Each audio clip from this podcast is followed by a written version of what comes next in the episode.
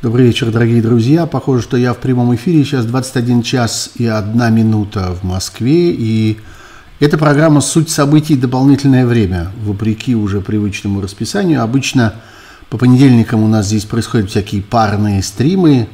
Вдвоем в прямом эфире они называются. Но э, я уж написал, что мне предстоит там некоторая деловая поездка – э, на следующие аж прямо две недели я буду переезжать из города в город – и расписание мое сломается, мне придется пропустить, видимо, какие-то из привычных стримов, поэтому я решил сегодня э, устроить неочередной э, выпуск этой самой сути событий дополнительное время, потому что осталось довольно много вопросов от прошлого раза. Я как-то считаю, что я должен людям, которые мне их задали, должен на них ответить, и еще новые добавились сегодня. Э, ну вот, а дальше мы сразу скажу, встретимся с вами в среду программе «Живой гвоздь», э, в программе «Особое мнение» на канале «Живой гвоздь». Э, потом пятницу я, видимо, пропущу, понедельник я, видимо, опять пропущу, ну а потом более или менее все пойдет своим чередом. Ну и последние технические соображения. Вы все знаете, я думаю, про подписку. Э, очень нужна очень нужен рост подписки, очень нужны дополнительные подписчики у этого канала, потому что Таким образом, аудитория его увеличивается, и рассылка его по YouTube тоже становится более широкой. Э, отметки нравятся в просторечии, называемые лайками, тоже чрезвычайно полезны. Особенно полезны те, которые вы ставите непосредственно, пока программа идет в прямом эфире, а не потом, когда смотрите в записи. Ну и еще э, канал можно поддержать, если хотите. Я буду вам за это чрезвычайно благодарен. Вот э, вы видите вот там вот надо мной маленький плакатик со ссылкой. Это ссылка для тех, кто хотел бы поддержать этот канал, находясь за пределами России, а для тех, кто хочет поддержать его, находясь внутри России, тоже есть такая возможность. Посмотрите, пожалуйста, внизу в описании, наоборот, этого канала. Там есть э, пара ссылок, пара возможностей, даже всякие криптовалюты есть, если вдруг вы умеете этим пользоваться. Всегда буду вам искренне благодарен за поддержку. Ну вот, собственно, и все.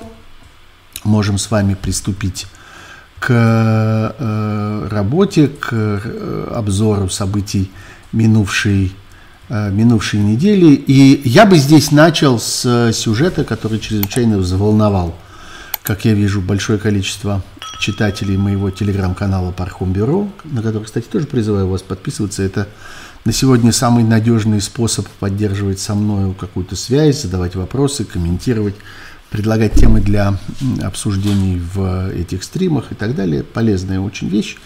Так вот, во-первых, э, это сюжет о э, некоторых идеях э, переговоров, некоторых идеях перемирия, урегулирования причин российско-украинской войны – я не люблю это так называть российско-украинской войной, потому что в этом названии появляется какой-то ненужный мотив равновесия, ненужный мотив какой, какого-то какой-то равной инициативы, и, может быть, даже равной вины за эту войну, но совершенно очевидно, что война это представляет собой агрессию, представляет собой абсолютно немотивированное злодеяние мирового масштаба, э, нападение – российской диктатуры на соседнее суверенное государство.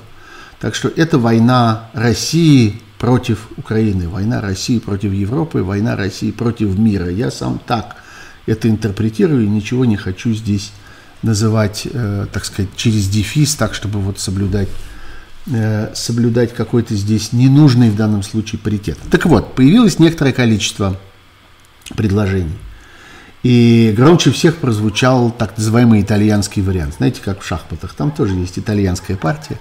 А вот здесь, значит, появилась откуда ни возьмись итальянская партия, э, одновременно несколько изданий, сначала газета «Република», а потом у нее подхватило э, несколько других, э, сообщили о том, что в недрах Министерства иностранных дел Италии в тесном сотрудничестве с офисом премьер-министра родилась идея э, переговоров, родилась идея ну, некоторой схемы, на основе которой эта война могла бы быть остановлена. И это вызвало э, довольно, я бы сказал, противоречивые чувства. А вот среди моих читателей как-то очень много паники, скажу я вам. Вот даже э, одна из моих, э, как я понимаю, слушательниц, мне почему-то кажется, что это женщина, пишет мне «Италия пала». Франции и Германии приготовиться? Фараон опять всех переиграл или шансы есть? Ну вот хочется спросить, а чего вы паникуете? А что, собственно, почему вы это воспринимаете в качестве вот этого вот пала, кому-то там приготовиться? Послушайте. Ну, вообще, совершенно очевидно, что громадный военный конфликт, громадная военная операция в центре Европы не может долго оставаться просто предметом какого-то хладнокровного наблюдения. И понятно, что ну, всякий нормальный человек считает, что хорошо, если есть война, хорошо бы войну прекратить. Хорошо бы, чтобы война остановилась. Хорошо бы, чтобы людей больше не убивали, хорошо бы, чтобы никакую страну больше не разрушали до основания, хорошо бы, чтобы не уничтожали ее экономику, тем более, что когда эта война началась, все вдруг отдали себе отчет, что Украина – это очень важная вещь для Европы – а там, глядишь, и для мира, ну, во всяком случае, для большой части мира, для Ближнего Востока, для Северной Африки. А, но для Европы, конечно, особенно, потому что все вот эти красивые наименования Украина, житница Европы и так далее, они все имеют под собой довольно существенное основание. Украина действительно очень сильный, очень мощный, очень важный в мире экспортер разного рода продовольствия – а для некоторых видов продовольствия просто ключевой, ну, например, для подсолнечного масла. А, а подсолнечное масло очень важная вещь в мире.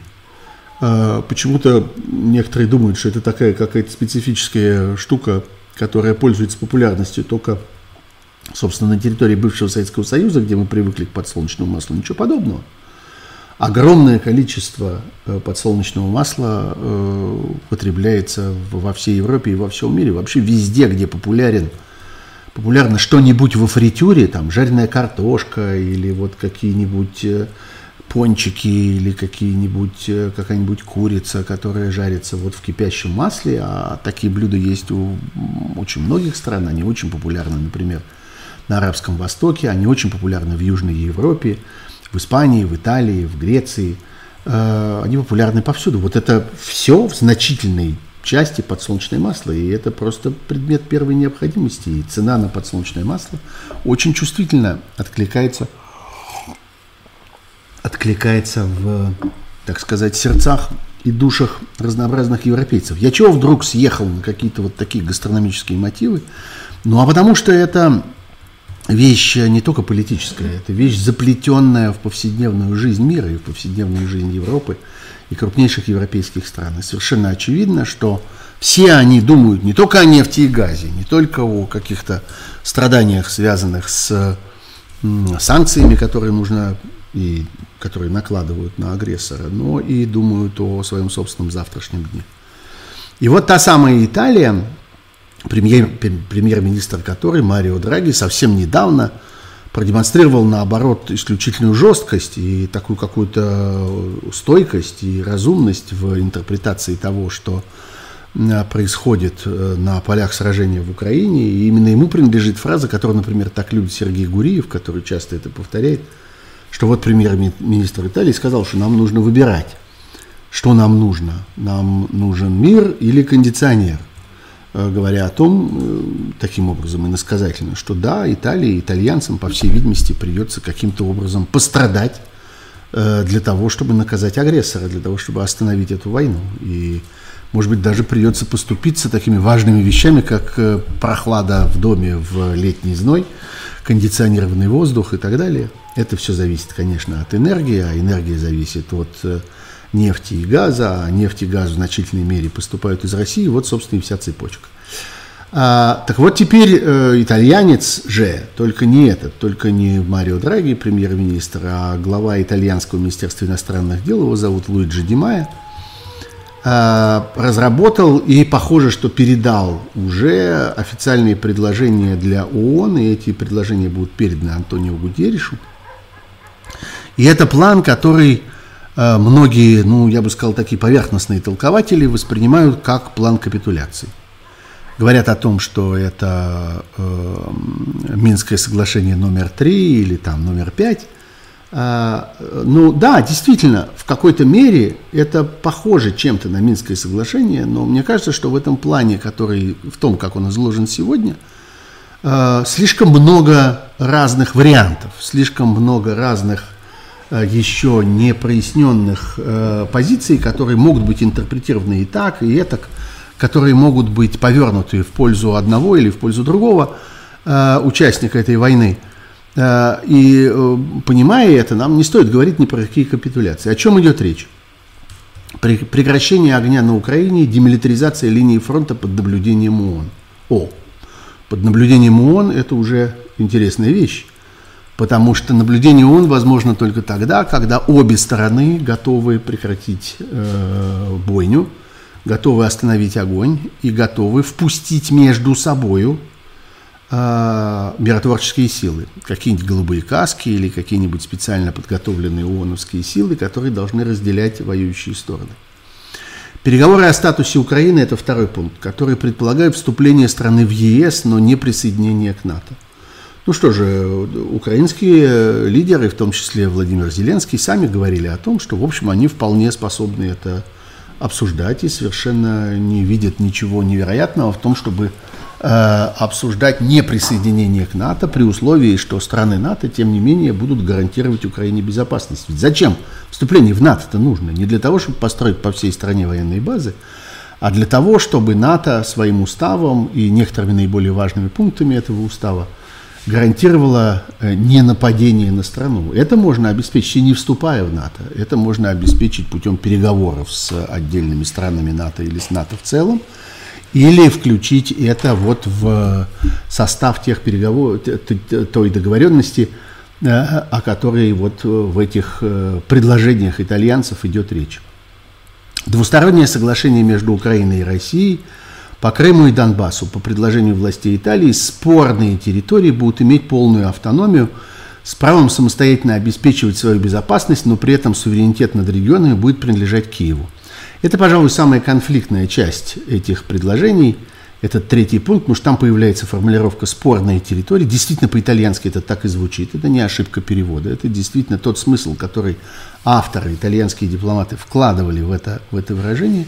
Это вещь крайне неприятная для э, Украины. Они, э, украинцы, не готовы разговаривать как о спорных территориях ни о чем уж точно не готовы разговаривать о Крыме и Донбассе, но уж, уж несомненно не готовы разговаривать о том, что спорными территориями будут какие-то из тех, которые захвачены Россией уже после 24 февраля 2022 года.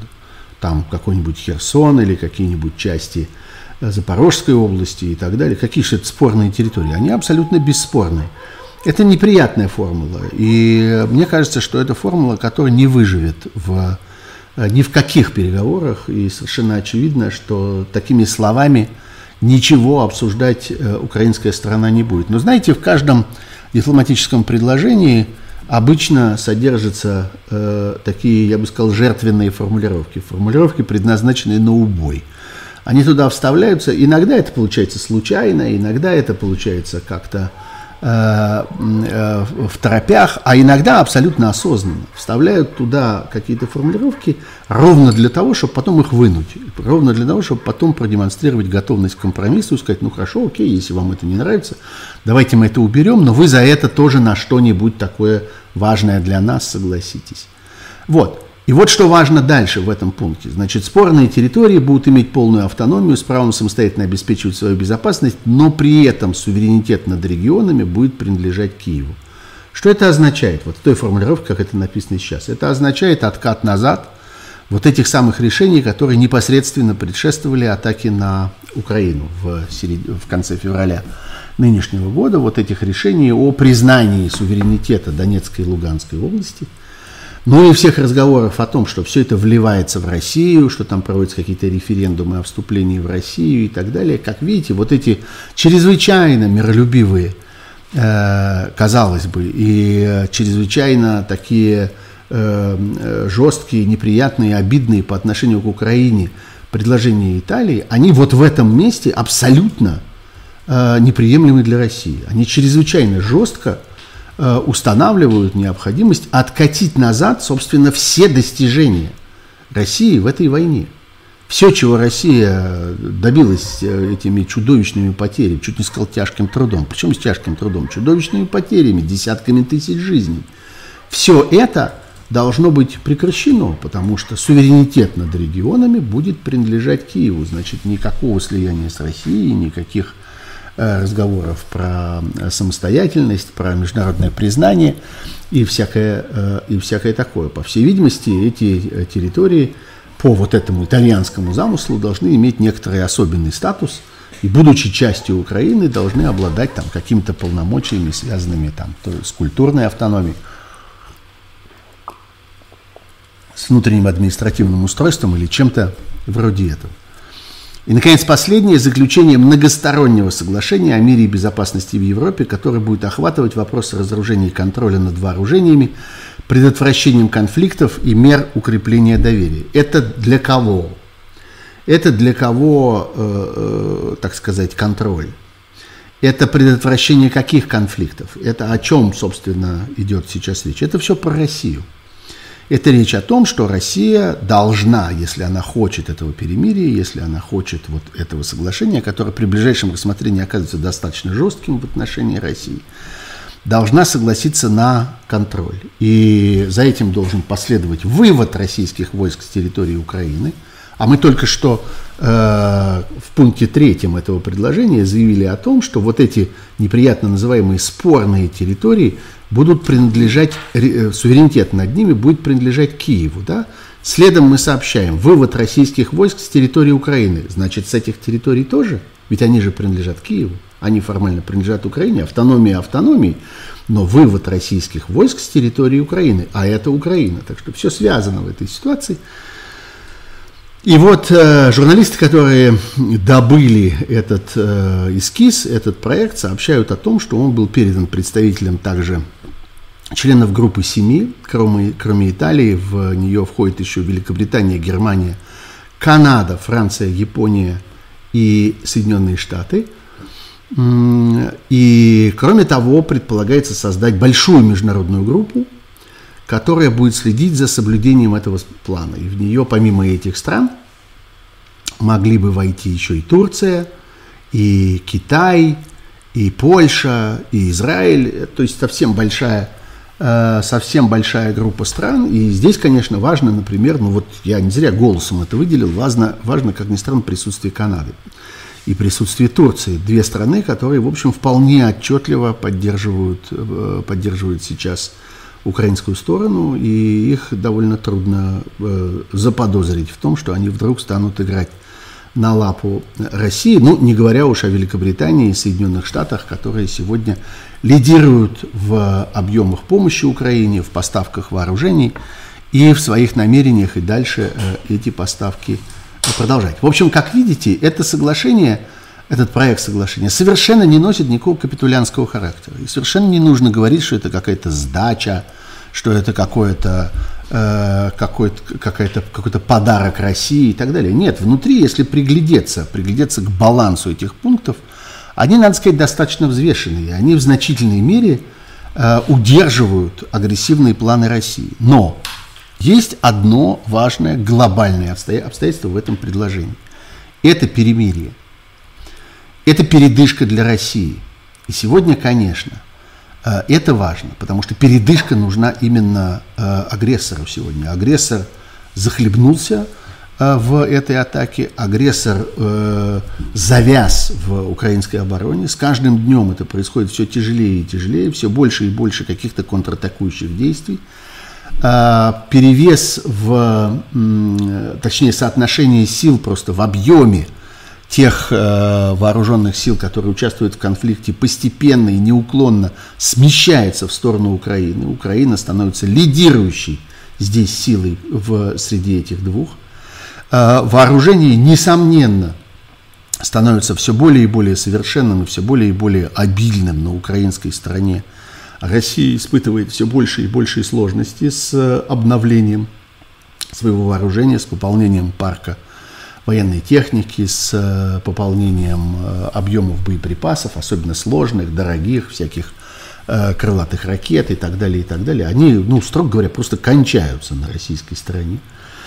Поэтому перемирие, несомненно, нужно России. И особенно перемирие нужно для того, чтобы э, э, как бы замудлить э, этот конфликт, чтобы постепенно ушла острота восприятия того, что происходит там, на востоке Европы, а именно эта острота сегодня создает вот это вот страшное ощущение невыносимости происходящего. От чего происходят и санкции, такие, которых не было никогда раньше – от чего происходит совершенно беспрецедентная моральная поддержка Украины, вот от того, что по-прежнему эта война воспринимается как какое-то совершенно экстраординарное событие, как какое-то дикое, немыслимое, невообразимое нарушение общего порядка жизни, ставшего привычным уже за многие десятилетия, прошедшие после Второй мировой войны. Вот э, как бы моральный смысл этого самого перемирия, такой глобально-политический, Э, он э, заключается именно в этом. Перемирие, возникшее сегодня, очень способствовало бы тому, чтобы люди привыкли, и люди, и политики, и дипломаты, и все на свете, привыкли к тому, что вот в этом регионе Европы происходит Э, некоторые события, происходит противостояние, но в общем ничего такого, вот там все остановилось, вот там больше не стреляют, вот там больше, кажется, не убивают, ничего не жгут, никто так страшно там не кричит. С того конца беженцы особенно больше оттуда не бегут, вот все, кто хотели убежать, убежали, а больше не появилось. И постепенно вот эта банализация этого конфликта, вот это его превращение в какой-то такой атрибут повседневной европейской жизни, он, конечно, был бы очень на руку России, потому что вот это время, выигранное на этой банализации, Россия бы прежде всего начала тратить на поиски обходных всяких маневров для того, чтобы смягчить действие санкций, для того, чтобы остановить разговоры о э, бойкоте торговли российскими энергоносителями, постепенно вот приучить, что ну да, с Россией можно разговаривать, тут война, вроде горячая фаза кончилась, остался вот этот вот замороженный конфликт, так что же мы будем так убиваться, что же мы будем так вот как-то раздирать на себе майку, отказываться от э, покупок э, российского газа, российской нефти, которые нам так нужны, и так далее, и так далее. Вот и заболтали.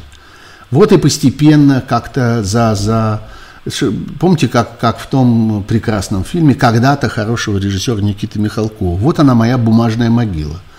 Вот ровно начинается вот эта бумажная могила для Украины. Вот это, вот это такое погребение под какой-то пылью повседневности для страны, которая сейчас выглядит абсолютно героической, страны, которая выдержала этот удар агрессора и э, как бы откатывает этого, этого агрессора обратно. И, наконец, самое главное, нет никаких оснований считать, что эта э, ремиссия означает выздоровление. Что вот эта пауза, это перемирие э, не будет просто временем, когда агрессор – сможет э, оправиться, снова подкопить сил, снова перестроить свои ряды, снова как-то кое-что подремонтировать, кое-чего произвести дополнительного, кое-чего раздобыть, раз, расконсервировать со складов и так далее, и с новыми силами, вдохнув в грудь побольше воздуха, двинуться дальше в эту самую, э, на, этот, на, на эту самую Европу. Нет никаких оснований полагать, что эта война окажется последней. Нет никаких оснований полагать, что, закончив эту войну вот таким бесславным образом, безумный, свихнувшийся российский диктатор вдруг захочет на этом месте остановиться и решить, что как-то, ну, не получилось, не получилось, придется дальше жить так. Нет, совершенно очевидно, что это так не будет. Вот эти э, соображения, они, конечно, очень сильно снижают шанс того, что какое-то вот такое масштабное соглашение будет сейчас принято. Но давайте с вами отметим, что разговор этот пошел, разговор появился, как бы торговля эта началась. Пока она началась очень, так сказать, в полтона, она началась очень осторожно, она, по всей видимости, не приведет ни к какому сейчас моментальному решению. Ни одна, ни другая сторона – на это не пойдут, потому что обе стороны еще считают, что у них есть шанс э, усилить э, свою позицию в этой ситуации. Вот. Но чего точно не нужно видеть в этих предложениях, это не нужно видеть никакого стремления к капитуляции, никакого, никакой констатации, что кто-то кого-то переиграл или, что, или чего-то вроде этого. Это совершенно не так. Давайте за этим смотреть внимательно и смотреть э, трезвым взглядом, смотреть, понимая, что да, война это слишком серьезная вещь, слишком э, значительное и трагическое событие, которое влияет на самые разные обстоятельства э, нашей жизни, жизни целого континента и в целом жизни всего мира, чтобы никто не, не, не, не начинал какие-то разговоры о ее завершении. Разговоры, несомненно, будут. Но как долго будет продолжаться приближение к этому, это мы как-то еще с вами будем смотреть, и нет никаких оснований считать, что там э, что-то такое, э, что-то такое решено. Ну давайте логически от этого перейдем к еще одному сюжету, который, судя по всему, очень тоже волнует на него. Многие, многие обратили внимание из э, тех, кто задавал мне вопросы и предлагал темы для этого обсуждения. И это, ну, я уже отчасти даже поговорил про это немножко, э, проблемы э, всякого продовольствия. Дело в том, что тем временем, пока происходит война, разворачивается, уже сейчас разворачивается продовольственный кризис. И этот продовольственный кризис связан прежде всего с зерном. Украина производит очень много зерна. Вот мы с вами говорили про подсолнечное масло, а это значит, что такое подсолнечное масло? Это семечка, это семена подсолнечника, из которого, собственно, это добывается. Это, в конце концов, тоже, тоже своеобразное зерно, но главное, конечно, не это, а главное это пшеница. Причем, причем в том числе и достаточно ценные сорта пшеницы, э, те, которые идут, собственно, на на продовольственные нужды, на производство муки, а дальше, причем высококачественной муки, такой муки, из которой можно там и э, хорошие макароны делать. Э, как известно, на макароны идет самая лучшая мука. Вот. Ну, есть и зерновое, и, прошу прощения, и кормовое зерно, его тоже немало. Есть самые разные как бы, виды и сорта этой продукции. Украина их производит чрезвычайно много – и вот сейчас экспорт этого э, из Украины остановился. Остановился потому, что Украина потеряла э, выход к своим э, портам в Азовском море, которые в том числе использовались и для этого экспорта. Э, и, а те порты, которые в распоряжении Украины формально остались на Черном море, прежде всего там Одесса, Николаев – Ильичевск э, вот э, в этой части, в самой южной части Украины, они блокируются российским флотом. Причем блокируются таким образом, как я понимаю, что даже те Э, иностранные суда, которые успели зайти туда, в эти порты до блокады, не могут теперь оттуда выйти. И это, э, этот экспорт там остановлен. Переориентировать этот экспорт на какие-то другие пути, например, пытаться вести сухопутным путем по железной дороге или даже грузовиками там, через Польшу э, или через Венгрию в Европу, Э, э, это зерно крайне сложно и нерационально, просто потому что это громадный объем. Потому что вот ООН, например, считает, что примерно 4,5 миллиона тонн зерна э, заблокированы сейчас в украинских портах. Что такое 4,5 миллиона тонн зерна? Ну, давайте представим себе большой автопоезд – ну, сколько он э, возьмет, э, какой груз он возьмет. Давайте представим себе, сколько нужно этих гигантских, э, гигантских грузовиков для того, чтобы вывести, вывести такие объемы. А один большой насыпной корабль это тысячи тонн сразу – так что это, конечно, гораздо более рационально, и традиционно торговля зерном, она идет по воде, она идет по морю. Вот. Более того, выясняется, что уже и Россия пытается вывозить, э, конфисковывать какую-то часть украинского э, зерна. Пока не очень много, пока 500 тысяч тонн, то есть полмиллиона, а всего заблокировано 4,5 миллиона тонн, как мы знаем. Но все равно это довольно большой объем. 500 тысяч тонн зерна – это примерно 150 миллионов долларов. Это существенные деньги, между прочим, и для воюющей страны эти деньги бы очень и очень пригодились. Все это отзывается немедленно э, в тех регионах мира, которые традиционно зависят от этого, э, сельскохозяйственного экспорта из Украины, а он был очень развит. И в частности, Украина специализировалась на том, что экспортировала свое зерно и разную другую сельскохозяйственную продукцию на Ближний Восток и в Северную Африку. У меня, между прочим, был один знакомый, такой не очень крупный украинский олигарх, но все-таки довольно состоятельный там человек, который э, в какой-то момент э, сделался одним из крупнейших в Украине производителей яиц. И эти яйца шли на экспорт. И вы думаете, куда они шли на экспорт? В Сирию.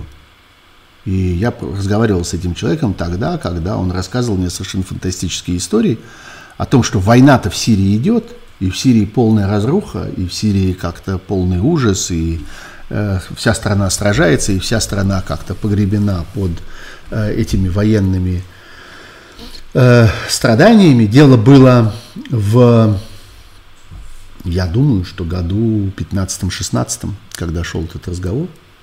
Но яйца на завтрак они продолжают есть.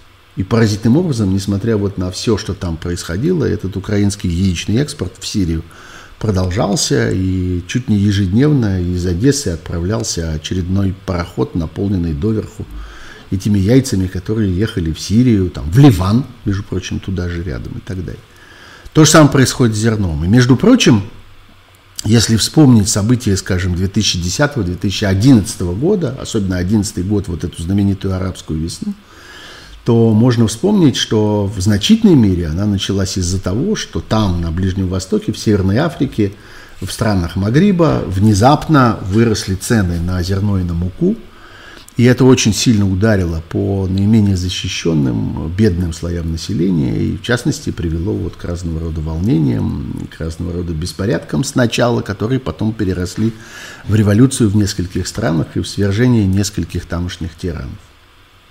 Так что Э, это вещи очень связанные и очень чувствительные. Россия хладнокровно ведет дело к этому кризису совершенно осознанно, совершенно понимая, что она делает, в надежде, что э, в конечном итоге у этой цепочки событий будет и продолжение. Сначала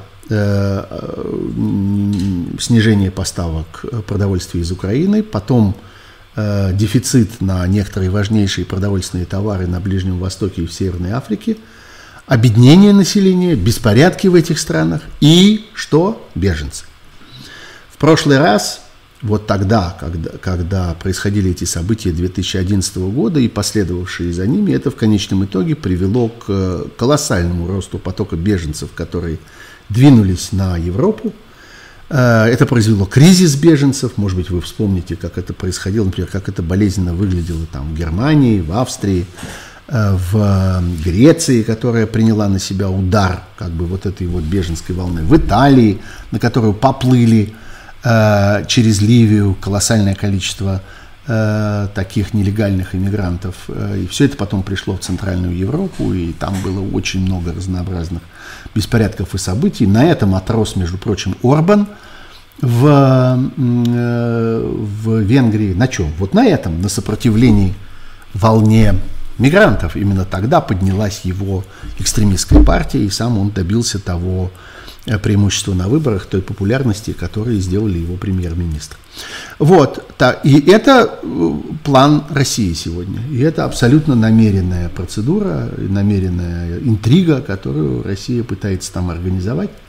И я думаю, что деблокада этих э, украинских портов является э, одной из э, насущных и срочных задач для Украины, может быть, не менее важной задачей, чем Э, выход на линию государственной границы, скажем, в Харьковской области, который для украинской армии сегодня объявляется очень важным приоритетом, поскольку это играет чрезвычайно важную роль для поднятия морали, поднятия боевого духа всей э, украинской армии.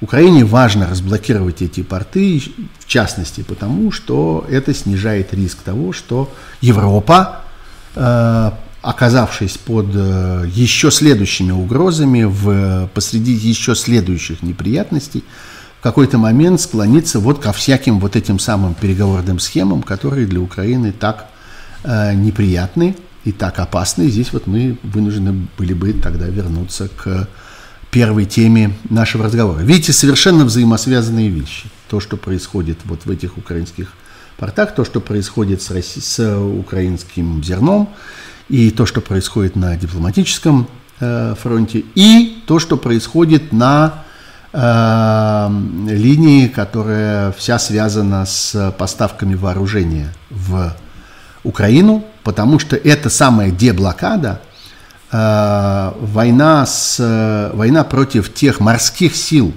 которые используются сейчас для того, чтобы блокировать движение вот там, на юге Украины, невозможно без достаточно серьезного дальнобойного наступательного вооружения, без систем ракетных, без систем артиллерийских. Это то самое, чего требует сегодня Украина – и э, в, поставке чего, в поставках чего и Соединенные Штаты, и европейские страны колеблются до сих пор. И вполне вероятно, что вот эта вся аргументация, аргументация, связанная с, торговлей сельскохозяйственной продукцией, с зерном, с портами, с э, этой блокадой, окажется важнейшим аргументом в разговоре о поставках Украины этого дальнобойного, а значит наступательного оружия. Видите, как все переплетено. Вот три эти истории, они в сущности одна история. Они все завязаны друг на друга. История про переговоры, история про торговлю и блокаду, история про поставку вооружений и в конечном итоге история про перехват Украины, окончательный перехват Украины, инициативы в этой войне – Э, для того, чтобы закончить эту войну каким-то решением, а не временной заморозкой и банализацией этого конфликта, что для Украины было бы крайне, крайне в этой ситуации э, нежелательно. Уже сейчас оказывается, что вот уже в настоящую минуту, что, конечно, в руках у Украины решение, когда остановиться, когда сесть за стол переговоров или подойти к столу переговоров или вообще допустить мысль о том, что произойдут какие-нибудь переговоры. Уже сегодня это решает Украина. И вот это представление о том, что Путин упустил тот момент, когда он мог начать войну по своему э, желанию и закончить войну по своему желанию. Все, этого больше нет. Сегодня он не выбирает этого. Он не может остановить войну сегодня, потому что остановив ее сегодня, он остановит ее в положении проигравшего чего он никаким образом не может себе позволить и до чего он никак не может допустить. Ну вот, э, я напомню вам, что это программа «Суть событий. Дополнительное время». Э, мы с вами обсуждаем текущие, текущие украинские военные события. Самое важное, что происходит сегодня в Европе, самое важное, что происходит сегодня в мире. Я в этом совершенно не сомневаюсь, и весь мир именно так воспринимает эти события. А, призываю вас снова и снова подписываться на мой канал, ставить лайки э, этому стриму, э, поддерживать э, этот канал с вашими пожертвованиями одноразовыми или такими повторяющимися. Все технические возможности для этого есть. Посмотрите в описании этого стрима, посмотрите на этот плакатик над моей головой. Продолжим. А с чем продолжим и куда отправимся? Отправимся к вопросам, которых очень много и которые касаются судьбы э, узников Азова. Я анонсировал эту тему в, в афише этого, этого моего выпуска. И, конечно, мы обязательно должны с вами этим тоже заняться. Есть очень много вопросов на, э, на эту тему. Вот э, у меня спрашивают, рискует ли Зеленский оказаться на месте Порошенко, которому еще в августе 2014 года он, Зеленский, написал письмо, в котором просил помочь защитить и вызволить ребят, э, украинских военных, погибших Э, э, в Иловайском котле и так далее. Да, вы помните эту историю, это одно из самых тяжких обвинений против Порошенко в ту пору, когда он был президентом, что он допустил вот это поражение под Иловайском, которое, собственно, и стало в значительной мере основой для Минских соглашений, которые оказались совершенно неприемлемы в конечном итоге и недопустимы для Украины. Этот вопрос, рискует ли Зеленский оказаться на месте Порошенко, это вопрос о том, начнется ли снова в Украине политическая борьба, политическое противостояние. Сегодня его нет. Сегодня страна сплотилась вокруг президента Зеленского, и э, по существу нет ни одной политической силы, которая готова была бы и хотела бы воспользоваться каким-нибудь сложным положением Зеленского, какой-нибудь его ошибкой, какой-нибудь его оплошностью для того, чтобы снова начать с ним конкурировать, выдвинуть какого-нибудь кандидата, начать поддерживать какого-нибудь его противника или кого-нибудь еще.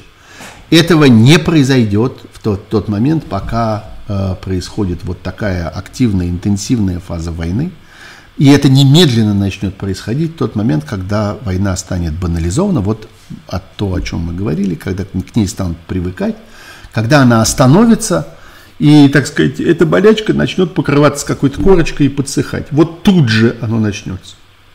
Тогда, конечно, Зеленскому припомнят все, припомнят ему там недостаточную распорядительность и недостаточную эффективность на последнем этапе перед войной, когда, там, как говорят, он недостаточно активно э, занимался подготовкой вооруженных сил и так далее. Припомнят ему потери, припомнят ему пленных, все на свете ему припомнят. Тогда, когда эта война станет банальностью. Пока война идет вот в той форме, в которой она идет сейчас, Зеленский абсолютно недосягаем для какой бы то ни было критики – и это очень правильно. И это, э, в конце концов, показатель, ну, как ни странно, может быть, это звучит в отношении народа, который переживает такие трагические события, который находится в таком страшном положении, это признак здоровья этого украинского общества. Украинское общество смогло переступить через это, отрешиться от этого. И смогло сплотиться для э, того, чтобы Э, организовать вот эту потрясшую весь мир оборону, на которую, в общем, никто более-менее не рассчитывал, никто не предполагал, что Украина будет вот таким образом противостоять России, тем не менее это произошло, и это продолжает происходить на наших глазах. Так вот, что касается, э, что касается э, тех, кого захватили, принудили, принудили к Эм, к сдаче там э, на заводе «Азовсталь». Анастасия пишет мне, до последнего верится, что некие секретные переговоры об обмене действительно ведутся. Но так ли это? Если спуститься на самое дно и предположить, что азовцев просто слили, то что ждет их и нас всех, украинцев и русских? Но пока все выглядит очень странно. Эти истеричные призывы к международному трибуналу, никем не признанной республики – в никем не признанной республике. Да, я понимаю, о чем пишет Анастасия. Она пишет о заявлениях, которые звучат из уст разного рода политических проходимцев и авантюристов в России, в, том, в частности, руководителей этих самых донецких и луганских псевдо государственных образований о том, что вот давайте судить, давайте устроим трибунал, давайте устроим целую серию трибуналов, и давайте обязательно судить на территории Донецкой и Луганской республик. Почему? Потому что в Донецкой и Луганской республиках есть э, смертная казнь. А в России смертная казнь отменена. Ну, впрочем, достаточно голосов и в пользу того, что вот, а давайте мы этот мораторий на смертную казнь куда-нибудь выкинем. В конце концов, мы Европе больше ничем не обязаны. Мы из Совета по правам человека европейского вышли. Европейский суд по правам человека нас больше совершенно не интересует. Давайте от всего этого избавимся и вернем старую добрую смертную казнь как-то отлично будет получаться. Но вообще, конечно, это грандиозные открывает возможности для диктатуры, и грандиозные открывает возможности для фараона иметь под боком вот такой аппендикс, такую вот какую-то дополнительную такую штуку, внутри которой можно вытворять все что угодно. Можно там концлагеря устраивать, можно там, я не знаю, на улицах людей Э, развешивать на, на, на, на фонарях и придорожных деревьях, можно, я не знаю, казнить четвертованием, могут быть любые звериные, абсолютно свирепые какие-то средневековые законы. А чего? Это же не мы, это вот есть тут такая какая-то отдельная страна, какая-то буферная зона, вот в ней все это происходит, вот с них и спрашивайте. И, конечно, этот режим, он э, в сущности достаточно звериное, чтобы он в какой-то момент позволил себе что-то подобное. Но, что важно иметь в виду? Важно иметь в виду, что все вот эти вопли, вопли Слуцкого, который мечтает сделаться таки преемником Жириновского на посту главы э, ЛДПР, э, вопли вот этих вот людей из ДНР и ЛНР, э, они, конечно, ничего не стоят. Эти люди ничего не решают, у этих людей, что называется, не спросят, и их мнением не поинтересуются тогда, когда будет решаться судьба этих людей. Совершенно очевидно, что люди эти представляют из себя сегодня ценный обменный материал, как это не звучит э, цинично, но тем не менее это так, и в военное время это именно так. И понятно, что, э, ну вот меня спрашивают, идут ли некие секретные переговоры об обмене. Ну а чего уж, собственно, такие секретные? Нет никаких сомнений, что Переговоры ведутся, во всяком случае, стороны примериваются к какой-то торговле. Я думаю, что стороны как-то показывают друг другу разные возможности, как-то и показывают друг другу свой товар, как-то помахивают с одной и с другой стороны прилавка. Им много разговоров о том, скажем, что Медведчук э, окажется одной из как бы сторон в этом обмене. Мне, честно говоря, так не кажется. У меня такое впечатление, что э, как-то Кому мог бы быть нужен Медведчук? Лично Путину, который ему там сильно доверял, который с ним э, играл в самые разные игры, но, на мой взгляд, э, интерес этот давно прошел, тем более, что Медведчук продемонстрировал свою тотальную неэффективность. В конце концов, вот эта чудовищная ошибка, которая находится до сих пор в основе того тяжелейшего военного поражения, которое переживает российский диктатор – эта ошибка во многом, как я понимаю, построена именно на доверии этому самому Медведчуку, потому что он был тем человеком, который был ответственным за, так сказать, подготовку Украины к началу войны. Он должен был, так сказать, размять этот пластилин, он должен был предпринять там какие-то предварительные действия и, и сообщить своему хозяину о том, что как-то готово, заходи. Он, видимо, и сообщил. Я думаю, что то, что произошло в феврале, в значительной мере объясняется именно тем, что Медведчук обманул. Медведчук сообщил о том, что все получилось, что он все отлично подготовил, что риска особенно никакого. И вот эти вот нелепые истории, которые мы видим сегодня, когда появляются целые военные части, бойцы которых рассказывают о том, что их везли патрулировать улицы Киева, что на самом-то деле как-то задача заключалась в том, чтобы на следующий день войти на Крещатик и там заниматься регулированием дорожного движения. Их для этого туда, туда отправляли. Это кто такое устроил? Это кто рассказал, что такое возможно? Ну, Медведчук, в частности. Поэтому мне почему-то не кажется, что Медведчуку светит какое-то особенно блистательное будущее, что его там по высокой цене на кого-то обменяют.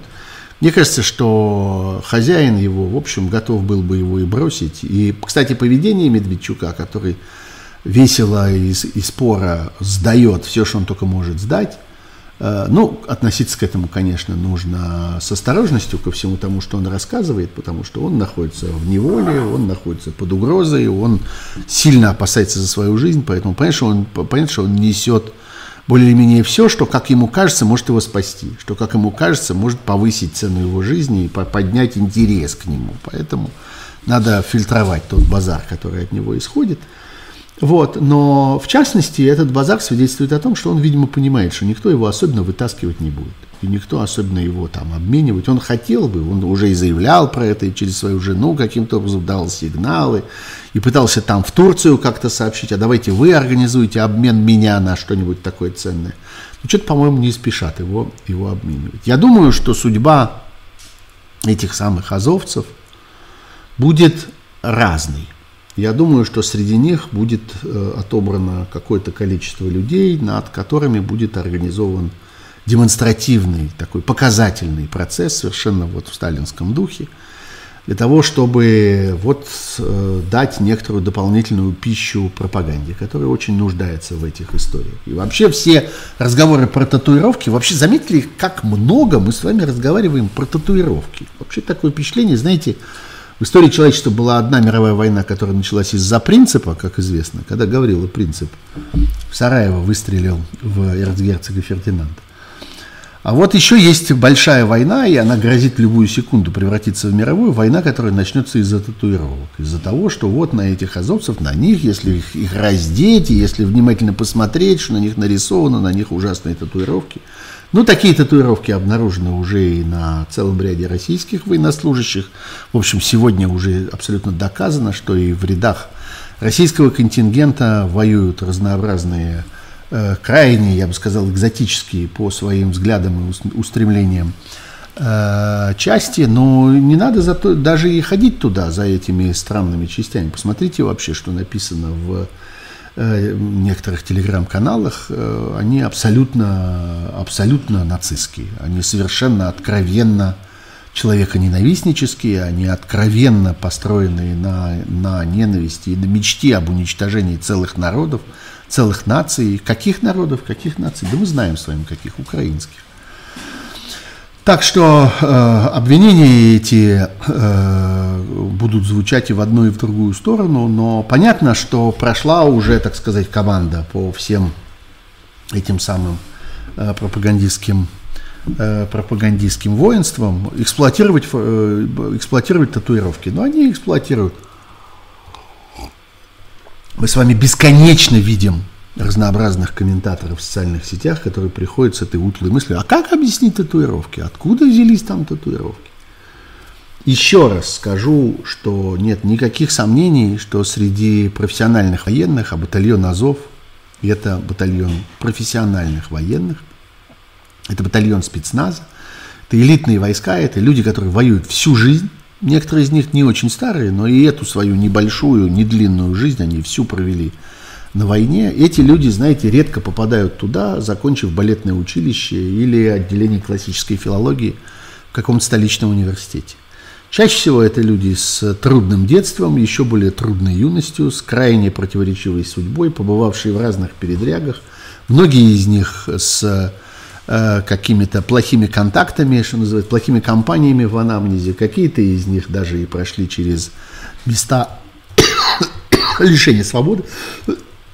А мы знаем, что во всех странах мира, э, и по меньшей мере во всех странах постсоветского пространства, вот эта вся, я бы сказал, э, уголовная э, татуировочная культура, она иногда принимает крайне экзотические формы. Я абсолютно уверен, я про это уже говорил, скажу еще раз, что если раздеть какой-нибудь российский батальон, особенно батальон какого-нибудь спецназа, особенно каких-нибудь наемников, каких-нибудь вагнеровцев или еще кого-нибудь, и посмотреть, что на них нарисовано. Я думаю, что на них нарисовано очень много всякого интересного. Тем не менее, на это будут давить. И педаль эту будут топтать со страшной силой про то, что вот э, там много нацизма и всякого такого. Кого-нибудь найдут. Найдут несколько человек, которых ждет, конечно, тяжелый процесс, тяжелая судьба – и громадные наказания, и возможно, что они не будут обменены. Э, в общем, там произойдет сортировка.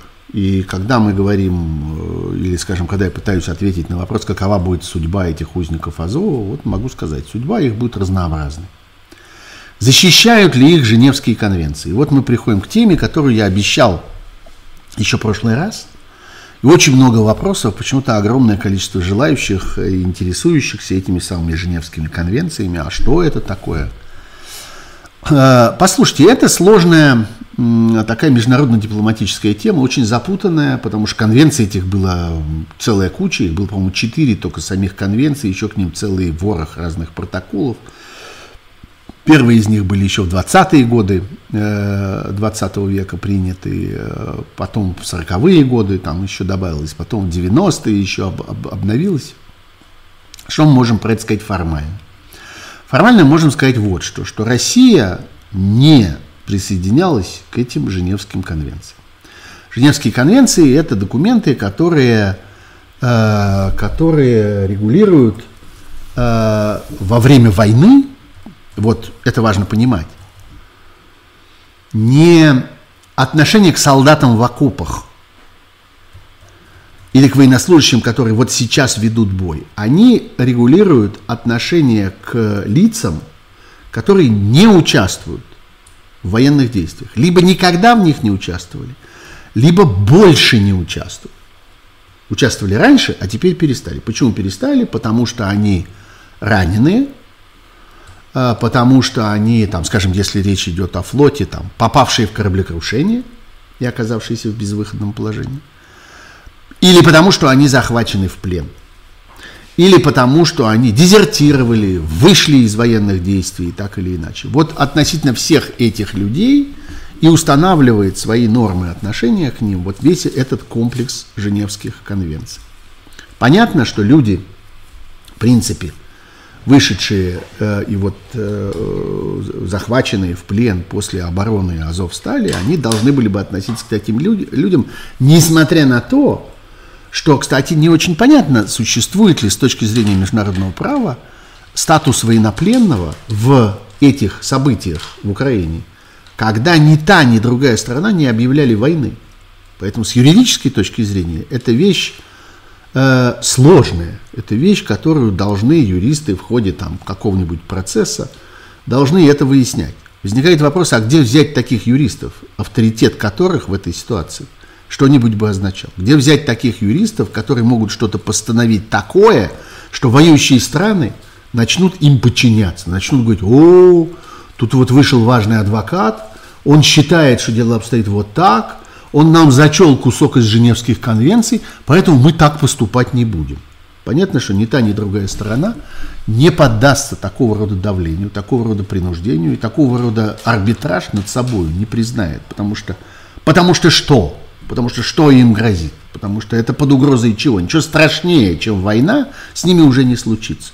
Есть, впрочем, другое соображение, это соображение о моральном превосходстве, которое сегодня, несомненно, на стороне Украины.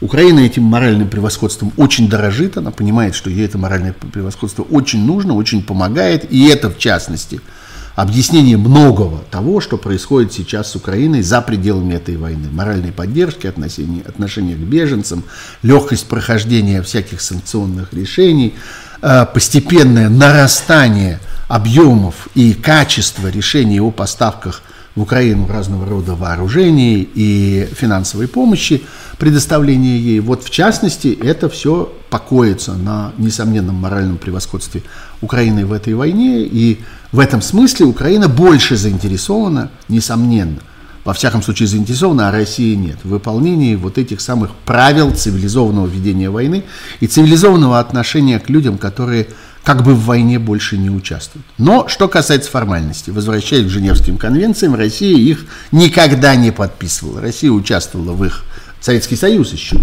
участвовал в их выработке, но никогда, ни в какие годы, ни в ту пору, когда существовал Советский Союз, ни после того, под, собственно, конвенциями никакой подписи России не стояло. Но СССР в отсутствии, э, как бы несмотря на отсутствие того, что он присоединялся к этой конвенции, не присоединялся, или ратифицировал эту конвенцию, не ратифицировал. Он, тем не менее, признал в какой-то момент в 1989 году, это было ратифицировано Верховным Советом СССР в 1989. Он признал некоторые протоколы, прилагавшиеся к Женевским конвенциям. Что это за протоколы? Это протоколы, которыми описывались полномочия комиссий, которые должны были следить за исполнением этих э, конвенций. Вот да, уследите, пожалуйста, за этой мыслью. Сами конвенции Советский Союз не признал, но как-то де-факто сказал, хорошо, окей, пусть будет международная комиссия, которая, исходя из этих конвенций, будет следить за порядком, а мы будем признавать эти условия.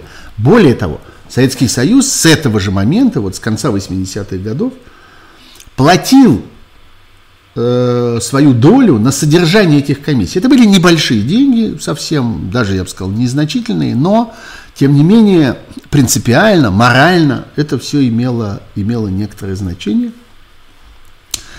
И это все существовало до совсем недавнего времени, до 2019 года, когда вдруг откуда ни возьмись, по инициативе, формальной инициативе президента Российской Федерации тогдашнего, фамилия его была Путин, вы будете удивляться, а, было, был подготовлен и внесен в Думу законопроект от отказе, об отказе от документов, которыми как раз вот признавалось действие этих комиссий 89 года, которые должны следить за соблюдением прав военнопленных, пострадавших, раненых, э, дезертиров и мирного населения. Главное это мирного населения. Основная это не те, кто больше не участвует в войне, а те, кто вообще никогда в ней не участвовали, кто были просто жертвами того, что война происходит у них на голове, что называется. И вот в ноябре 2019 года э, Госдума мгновенно рассмотрела это путинское предложение, приняла этот закон, и Россия отделилась от этой комиссии, перестала ее поддерживать и перестала ее э, финансировать, ну, во всяком случае, участвовать в этом. И это было частью общего, э, общей тенденции вот на уничтожение разнообразных российских обязательств, российских договоренностей. Например, тогда же после там целой серии всяких взаимных обвинений, э, был фактически демонтирован договор, который называется ДРСМД, договор о ракетах средней и малой дальности в феврале 2019 года. Он был приостановлен, а в августе окончательно прекратил свое действие после того, как сначала Соединенные Штаты обвинили Россию в том, что в обход этого договора Россия разрабатывает какое-то вооружение, которое она не имела права разрабатывать по этому договору. Потом Россия ответила зеркальными обвинениями. В общем, явно наметилась вот эта вот тенденция, что с этими, так сказать, кандалами старых времен, которые сковывали военную инициативу России, нужно как-то расставаться, потому что Россия, видите ли, модернизирует и реформирует свою армию. Ну вот как она ее модернизировала и реформировала в результате, мы видим сейчас. Так что да, это было большое дело как-то, и это было, был большой смысл выходить из всех этих договоров, чтобы иметь вот такое вот, что, что Россия имеет, имеет сейчас. Впрочем, это в некотором роде и хорошо. Хорошо, что у России такая армия, и хорошо, что Россия не может за два дня завоевать Украину и занять Киев. Это справедливо и как-то это полезно, потому что диктатор должен получать такого рода уроки, и диктатор должен прекращать свое существование на мировой политической арене после вот такого рода поражений, которые мы здесь видим.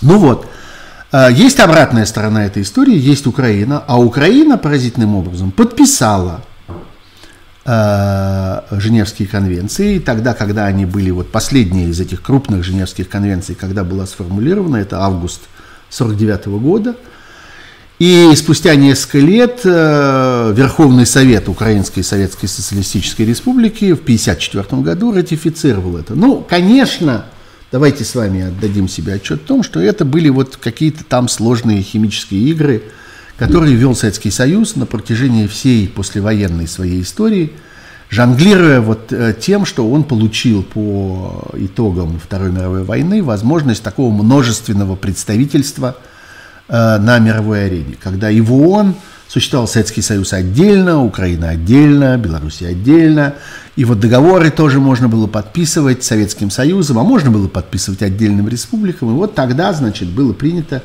такое решение – подписать не Советским Союзом, а Украиной, только одной из республик, как бы сохранив для СССР некоторую свободу рук. Ну, что называется, всех э, на, как это называется, всех на, нагрели и себя не забыли. Ну, вот это ровно пример вот этого вот, вот этой хитро, хитро, опять, опять слово, которое вроде нельзя произносить, а можно, можно произносить слово хитрожопость.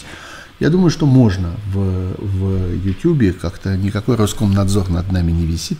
Поэтому скажем, что вот вам еще один пример этой самой советской хитрожопости.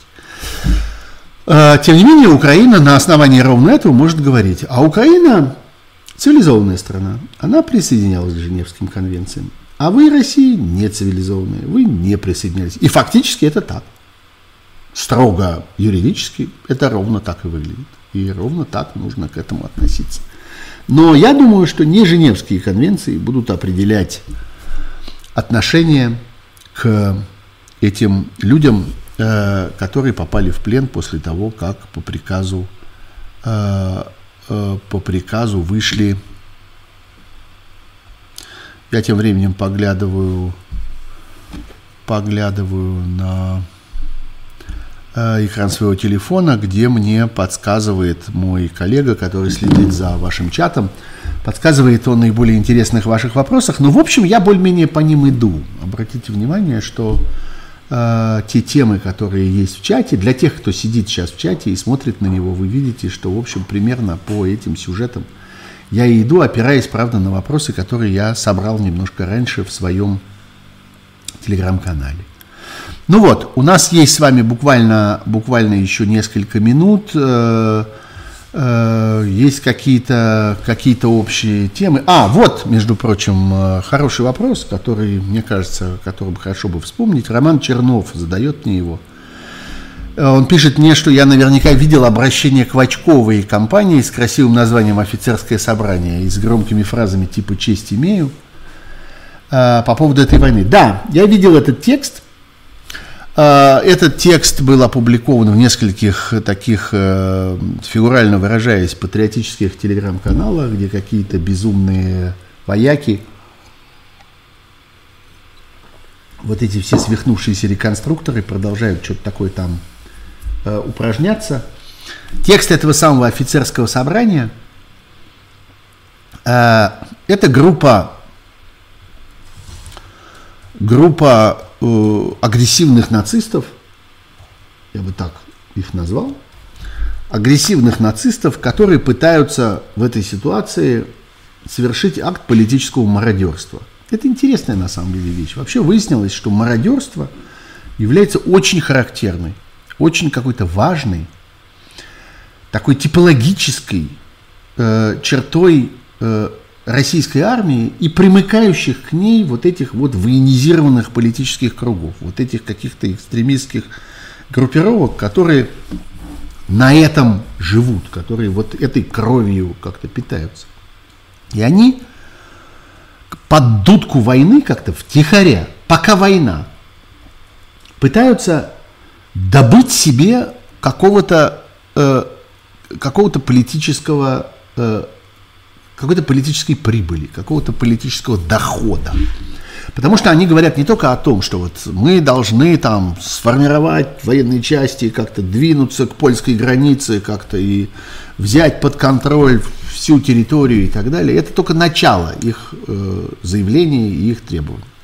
А дальше начинается самое интересное. Национализация банков – Госплан, который управляет всем производством, регулировка цен и, соответственно, э, паразитирование на всей системе сбыта, торговли, логистики и всего остального. Что такое регулировка цен? Это значит, мы будем управлять, что куда везут и где почем продают. Мы будем этим управлять, и мы будем с этого собирать. Это тотальное, полное возвращение к советскому укладу – хозяйственной жизни, я не решаюсь ее назвать экономической, хозяйственной жизни, социальной жизни. Это тотальное э, овладение временем людей, душами людей, жизнями людей. Мы будем этим всем командовать. У вас не будет ничего, у вас не будет ни быта, ни судьбы, ни счастья, ни семьи. Мы будем этим всем командовать. Это и есть политическое мародерство. Пока война, можно попробовать. В нормальное, в мирное время нас на порог не пустят. В нормальное, в мирное время – Никто нас не выпустит из сумасшедшего дома с этими идеями. А вот в военное время это вот самое оно. Отечество в опасности, нам надо Украину захватить. Мы же не можем не захватить Украину. Нам же как-то положено. Мы сейчас заняты святым делом, Украину захватываем. Под это дело вот это все пройдет.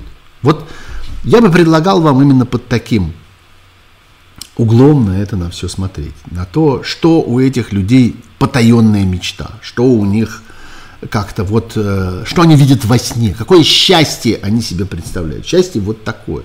Отобрать у людей не то что свободу, а отобрать вообще малейшее право распоряжаться своей собственной жизнью. Мы будем управлять, мы будем владеть, мы отнимем все, знаете, отнять, но не поделить. Отнять, но оставить в кучке. А на кучке я буду сидеть. Я буду кучкой этой управлять. Зачем делить? Куда делить? Кому делить? Делить мы не собирались. Мы проделить не подписывались. Мы подписывались отнять. Вот отнять удалось, все в порядке. Так что вот, э, эти тоже вылезают. Эти, этим тоже начинает казаться, что пришел их час. Что вот сейчас им, сейчас им стало можно, сейчас их очередь. Сидели под кустом в мокрых штанах все это время, а сейчас как-то вылезают, вылезают наружу. А, ну вот, это сюжет, который я тоже тоже хотел. Считаете ли вы, что украинская армия выйдет, э, войдет на приграничные российские территории с целью создания буферных зон? Э, мне кажется, что э, какие бы то ни было действия на российской территории нужны украинской армии прежде всего для целей, э, э так сказать, моральной войны.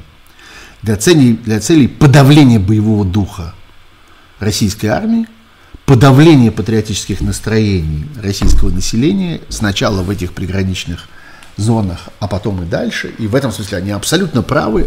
Так война современная и ведется. А с другой стороны, конечно, для целей подъема этого самого боевого духа в своей собственной армии, в своем э, э, э, среди своего населения. Украина не пойдет вглубь России, ей это не нужно, это не стоит на ее, так сказать, исторической повестке дня. Я думаю, что украинское население, грубо говоря, украинский избиратель, украинское э, общество не требует ни от украинских военных, ни от украинских политиков, условно говоря, взятия Москвы. Как-то никто им не говорит, идите и пройдите маршем по Красной площади. Это в России это происходит. Это Россия как-то раздувает в самой себе вот это бешенство, что мы пойдем по Крещатику, мы сожжем вашу конституцию прямо на площади независимости. Мы расставим вас на коленях вдоль всего э, всех центральных улиц Киева как-то. Мы съедим ваше сердце непосредственно на Бессарабском рынке там вот э, в Киеве э, в конце Крещатика. Вот это все безумие, вот эта вся истерия, она происходит в России. В Украине ничего этого нет. Никто не собирается съедать ничье сердце в буме как-то и отправлять туда украинскую армию зачем-то. Нету этих, этих желаний. Но, конечно, украинская армия с удовольствием будет пользоваться любой возможностью для того, чтобы повредить какой-нибудь инфраструктурный объект и посеять какую-то панику – на российской территории и будет этого делать все больше и больше по мере того, как будет насыщаться хорошим дальнобойным атакующим вооружением, дальнобойной артиллерией, ракетами достаточно э, значительной дальности, всякого рода беспилотными летательными аппаратами э, и э, прочим, что можно будет для этого использовать. Я уверен, что этих случаев будет много. Кроме того, конечно, следует ждать и действия всяких диверсионных групп, которые будут э, в России работать для того, чтобы нарушать коммуникации российской армии. Э, дай бог, если обойдется без серьезных терактов. Э, ну вот опять говорят, что моральное превосходство для Украины слишком важно, чтобы она внимательно следила за тем, чтобы не происходило никаких эксцессов, ничего похожего на террористические акты на чужой, на чужой территории, которые вообще-то характерны для любой войны. Всегда в любой войне появляются люди, которые потеряли все, которые считают, что жизнь их разрушена, которые хотят отомстить за своих близких, отомстить за свою страну, отомстить за свою жизнь, свою судьбу. И они готовы на совершенно ужасные вещи. И здесь Э, ответственность э, той стороны, как бы, за которую эти люди воюют. Я думаю, что Украина заинтересована сегодня в том, чтобы не допустить такого рода эксцессов и будет очень стараться этого не делать. Но э, диверсанты будут в России работать, обстрелы в России будут, бомбардировки в России будут. И люди, которые затеяли эту войну, должны это понимать должны понимать, что они без этого не обойдутся, и что они не уберегут свою страну, и что так не будет, что эта война будет вестись целиком на чужой территории, она обязательно придет в российские города, и виноваты в этом будут они. Вообще, я бы хотел, чтобы люди помнили о том, э, откуда что взялось. И когда говорят, не считаете ли вы, что там, не знаю, дискриминация Э, российских композиторов – это признак фашизма? Не считаете ли вы, что э, притеснение э, российских спортсменов – это признак фашизма?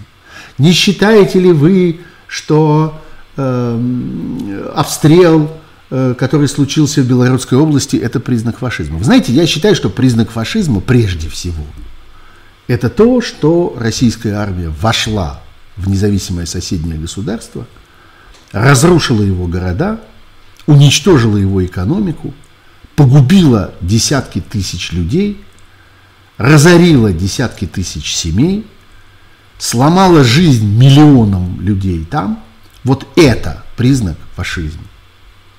А все остальное – это расплата за этот признак фашизма. И когда у меня спрашивают, а как вы относитесь к тому, что вот в России, вероятно, произойдут из-за санкций произойдет, там, я не знаю, нарушение поставок разного рода важных медикаментов. Нарушение поставок важных медикаментов произойдет не из-за санкций. а из-за того, что российский президент Путин напал на Украину. Вот из-за этого произойдет нарушение разного рода поставок важных, в том числе продовольственных, в том числе медикаментов. И эти лекарства, и эти привычные торговые марки, и эти знакомые магазины, и эти возможности, и эти э, способности отняли у вас не санкции, дорогие российские соотечественники, а их отняла у вас война, которую войну развязал российский президент, наш с вами российский президент.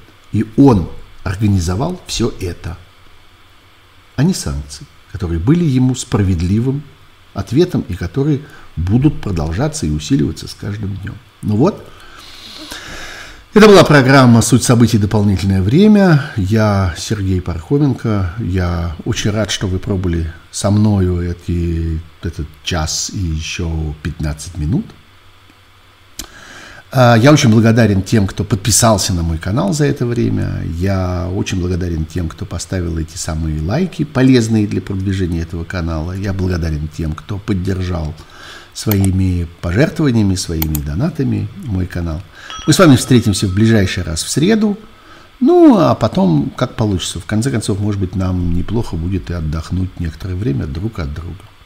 Будьте здоровы, всего вам хорошего, берегите себя. Пока.